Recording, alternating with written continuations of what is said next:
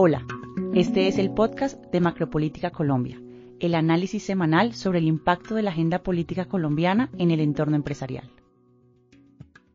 Bueno, hemos tenido un almuerzo de trabajo eh, con una delegación grande del gobierno de los Estados Unidos, encabezada por el secretario de Estado, Anthony Blinken, que yo creo que va a ser presidente de los Estados Unidos. Y eh, con buena parte del gabinete del gobierno de Colombia. Los temas más profundos esta vez en un debate eh, mutuo de ideas que traemos desde antes de la posesión como presidente de la República, ya en varias reuniones efectuadas tanto en Bogotá como en Washington, alguna en la Casa Blanca, eh, y que eh, hoy tuvo, como escenario el almuerzo de trabajo durante varios, que se expandió por varias horas. El presidente Gustavo Petro se reunió con Anthony Blinken, secretario de Estado de Estados Unidos.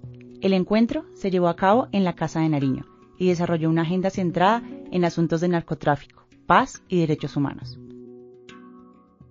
Yo quisiera comenzar la exposición de esta ponencia resaltando no solamente el interés del gobierno, ministro, de abrirnos las puertas para poder transmitir nuestras inquietudes, sino también el papel de la oposición. Hemos hecho una oposición democrática, inteligente, pensando en Colombia. No nos ausentamos de los debates, por el contrario, le ponemos la cara a estos debates traemos las preocupaciones de los ciudadanos, incluso fuimos hasta donde el presidente a transmitirle exactamente lo que nos preocupaba y obviamente también con esa misma vehemencia tenemos que decir que nos preocupa que buena parte de las alertas que hemos presentado no quedan recogidas por parte del gobierno. Dos días después de radicada la ponencia para la reforma tributaria, se aprobó el texto sin modificaciones. En los próximos días serían consideradas las proposiciones radicadas para los debates en plenaria. Soy Guadalupe Orjuela, coordinadora de Asuntos Públicos de Prospectiva Colombia. Para analizar estos temas están conmigo hoy Juan Sebastián Bejarano, gerente legislativo de Prospectiva Colombia, y Zulma González, analista política de Macropolítica Colombia y nuestra moderadora el día de hoy. Zulma, Juan, un gusto estar con ustedes. Hola Guadalupe, hola Juanse, ¿cómo están? Hola Zulma, yo estoy muy bien. ¿Tú cómo vas? Juanse, muy bien. Muchas gracias por aceptarnos esta invitación. El primer tema con el que quisiera que arrancáramos nuestro podcast de hoy es el encuentro entre Gustavo Petro y Anthony Blinken, secretario de Estado de Estados Unidos.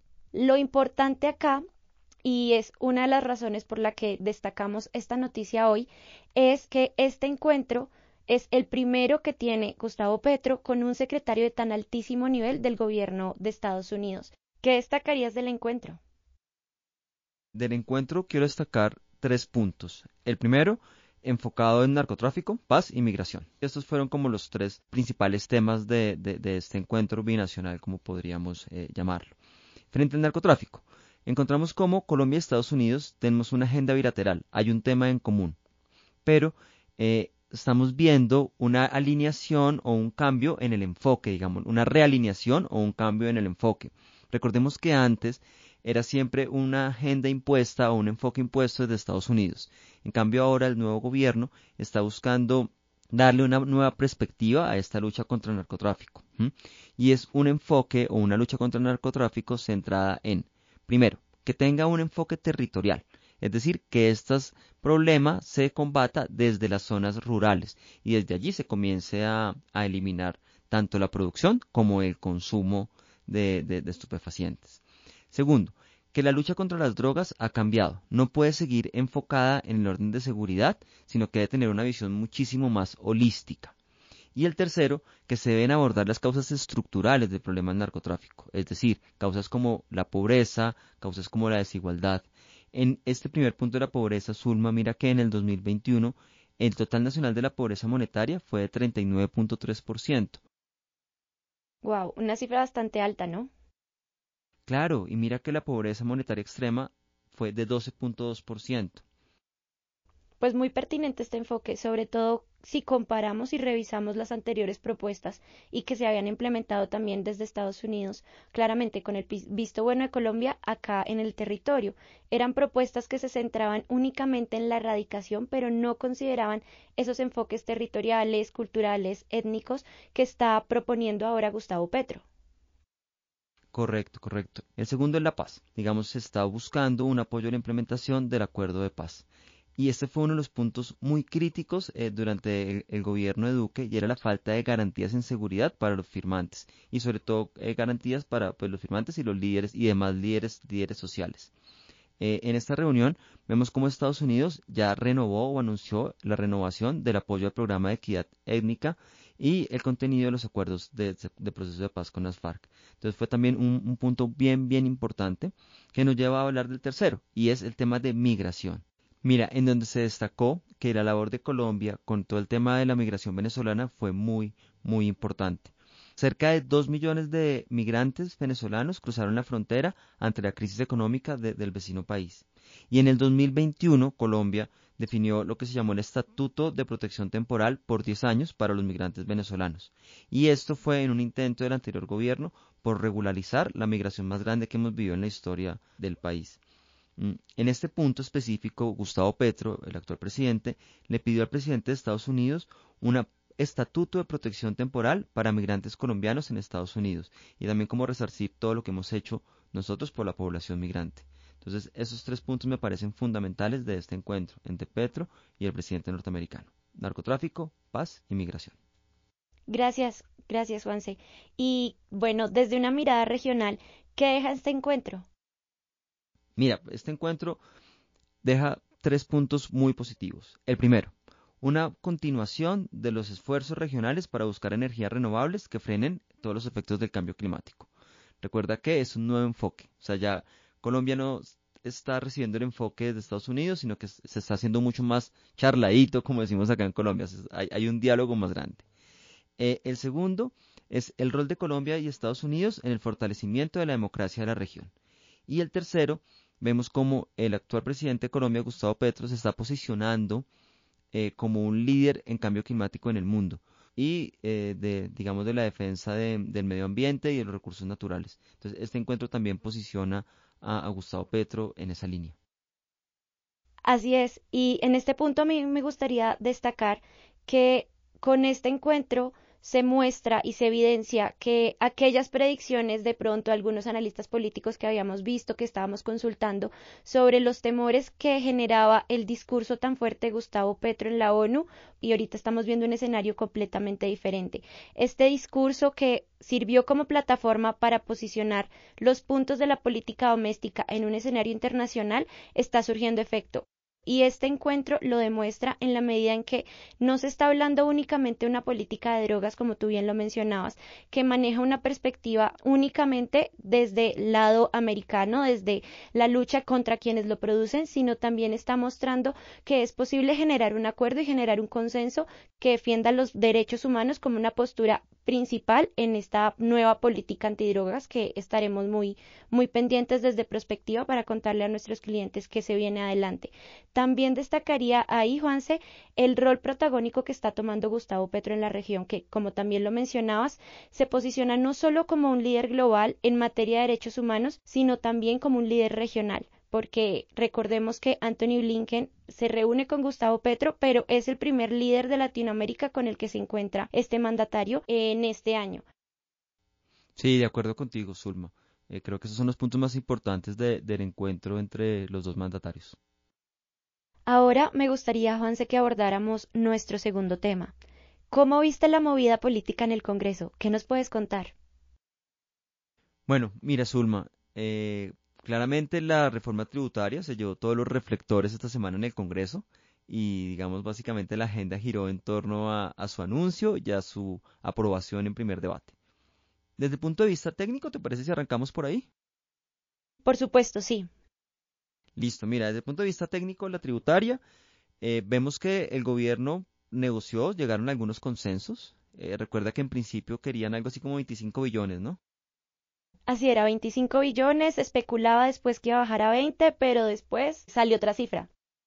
Exacto, entonces salió, exacto, arrancaron con esos 25 billones y terminaron aprobando en primer debate algo así como 22 billones. De esos 22 billones, 9 billones van a salir de los sectores petrolero, de los sectores minero y petrolero, que digamos han hecho diferentes anuncios. Otro punto de vista técnico que me gustaría resaltar, Zulma, es lo que pasó con los impuestos saludables. Entonces vemos cómo eh, Colombia se alinea un poco con, con ese tema de los impuestos saludables, amplía el, rango, entran allí temas de pastelería, entran allí temas de panadería, obviamente bebidas azucaradas. Ultraprocesados también. Exacto, exacto, los ultraprocesados. Y también el tema de la presencia económica significativa. Digamos que técnicamente eh, hubo un consenso, no sé si poco o mucho, pero hubo consenso parte del gobierno y los legisladores. Pero mira, súper curioso, este consenso se dio durante la elaboración de la ponencia. Entonces, estos cerca de mes y medio, casi dos meses de foros, de escenarios de participación ciudadana, donde estaban los ponentes, el gobierno y algunos gremios y, ciudadanos. Entonces, allí fue donde se dio el consenso, porque básicamente ayer vimos en el debate nueve horas que lo que se eh, llegó fue ya a ratificar ese consenso y a votarlo en, un debate de un día. Bueno, y es allí donde sí me gustaría hacer un, poco zoom, Zulma, no sé, no sé si pudiste ver el tema del movimiento de los partidos políticos. Sí, Juanse, y me gustaría que por favor profundizaras un poco al respecto.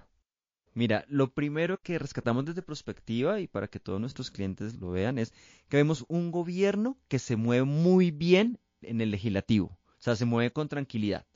Digamos que mm, sabe mantener la cohesión de su bancada, sabe eh, el, el, el, organigrama o sabe la estructura que deben llevar los debates. Esto lo vimos ayer muy bien. Dejaron hablar a la oposición, votaron primero la ponencia negativa que había entregado el, senador Miguel Uribe.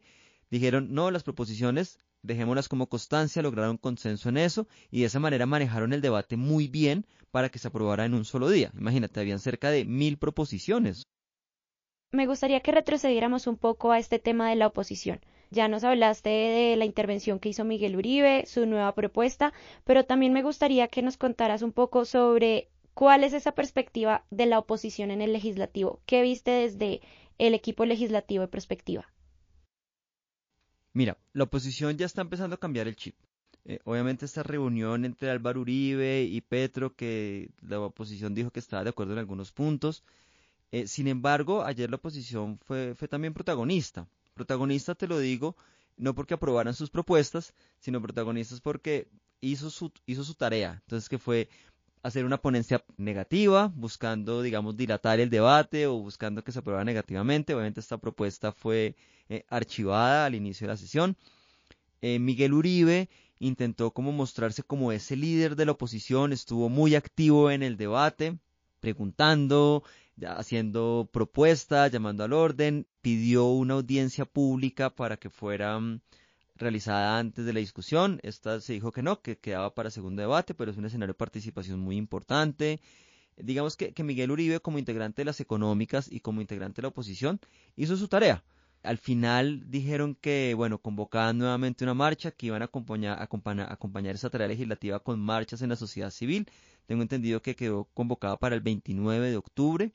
Tenemos una oposición que ya está cogiendo el chip de oposición y vemos un gobierno que sabe moverse en el Congreso. Estaban los ministros, estaba encabezado por el ministro Campo, el director de la DIAN, las bancadas de gobierno estaban muy alineadas, se notaba que había un diálogo entre ellas, es decir, entre el Partido Verde, Partido Liberal, el Partido de la U, hubo un diálogo y un consenso. Obviamente este consenso continúa. Fíjate que el Partido Liberal dijo que se oponía a la aprobación de algunos artículos. Eh, de igual manera, el partido de la U también dijo que se oponía a la, aprobación de unos artículos y el conservador por la misma línea. Y el cambio radical salió de la votación, ¿no? Sí, exacto. Y acá es súper importante el papel de cambio radical, digamos como partido independiente. ¿Qué implicaciones ves ahí? Pues que tienen que llamarlos a uno de los dos eh, lados, o sea, tienen que convencerlos o la oposición o el partido de gobierno, porque sin lugar a dudas, Cambio Radical va a ser fundamental en la aprobación en el siguiente, en el siguiente debate. Acá digamos que mm, lograron sortear el quórum y lograron sortear las mayorías sin el apoyo de Cambio Radical. pero en plenaria es otro cuento. Y recuerda, Zulma, que históricamente estos debates de la tributaria tienen el grueso de los cambios, o sea, el core de sus cambios es en segundo debate. En primer debate, digamos, es un poco más, más polite, pero en segundo debate sí vamos a ver unos debates más extensos, posiciones un poco más encontradas y donde el gobierno tiene que ampliar el margen de negociación bastante. Es decir, que en este segundo debate vienen esas mil proposiciones que nos mencionabas, las cuales van a ser estudiadas dentro de la construcción de la ponencia y eh, vendría a, a verse el momento si van a ser o no van a ser incluidas. Mira, súper que hagamos esa referencia a estas proposiciones. Fueron cerca de 1.500, 1.600 proposiciones que no fueron discutidas, sino quedaron radicadas como constancias. ¿Esto qué quiere decir? Que debe ser estudiadas durante la elaboración de la segunda ponencia, que está a cargo de los ponentes y los coordinadores ponentes, integrantes de las comisiones económicas. Y acá, eh, Zulma, las bancadas de gobierno eh, fueron muy astutas en dejarlas como constancias y no proposiciones, porque si no, imagínate votando una a una. Claro, se extendería hasta el siguiente periodo legislativo. Al ser eh, estudiadas como constancias, digamos que se reduce el número de integrantes eh, para el debate, porque están solo los ponentes y los coordinadores ponentes, y digamos que esos temas podrían desarrollarse un poco más tranquilo. ¿Qué temas encontramos? Encontramos temas eh, en esas constancias de tecnología, encontramos temas también de turismo, encontramos eh, unos impuestos para farma que quieren dejar. Eh, bueno, encontramos una amalgama que prácticamente una proposición por cada uno de los sectores económicos de, la sociedad, pero van a ser discutidas para la construcción de la segunda ponencia. Y fíjate que esta construcción es donde se está dando el debate para esta ponencia que ya fue aprobada, el debate se dio esos dos meses, como lo mencionábamos. Y pues ahora comienza este nuevo capítulo de la tributaria y ya capítulo final. Así es. Y en términos de proceso, ¿qué sigue? Noticia pública en la que tienen que intervenir los gremios y los diferentes sectores exponiendo sus puntos para la, la, la tributaria. Y mira, acá es algo también importante para que nuestros clientes sepan y, puedan observar estos ejercicios de comunicación política que se han hecho en torno a la reforma tributaria. Vemos que el gobierno está poniendo comerciales en la televisión, hay mucho diálogo, están abriendo el espacio para que los gremios hablen, para que el ciudadano de a pie hable, los diferentes ponentes y coordinadores ponentes están en reuniones con el Ejecutivo. Entonces es un ejercicio de comunicación política bien interesante que se aprendió de la pasada reforma tributaria. Y también a una oposición haciendo la tarea, una oposición convocando a marchas, también haciendo los diálogos por su lado, llamando a los expertos. Es un ejercicio democrático muy interesante. Este mes estuvimos muy pendientes, ¿no? Una oposición siendo crítica e intentando trasladar el debate a la opinión pública. Exacto. Y un gobierno buscando generar consensos para que esa opinión pública no le cobre, eh, digamos, efecto en el desarrollo de la tributaria. Así es. Bueno, Juanse, muchas gracias por acompañarnos en el episodio de hoy. A ti, Zulma, muchas gracias por invitarme. Feliz día para ti y para nuestros clientes. Esperamos que estén muy bien. Según el Departamento Administrativo Nacional de Estadística, la inflación anual fue de 11,44%, el registro más alto en los últimos 23 años. Por su parte, el desempleo registró una disminución de 2,2 puntos porcentuales en comparación con la medición de agosto. El gobierno confirmó la reanudación oficial de los diálogos de paz con la guerrilla del ELN.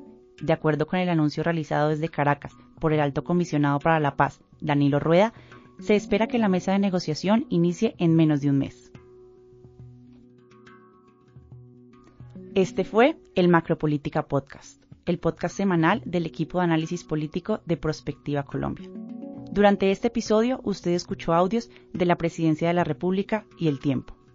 Gracias por escucharnos y hasta la próxima.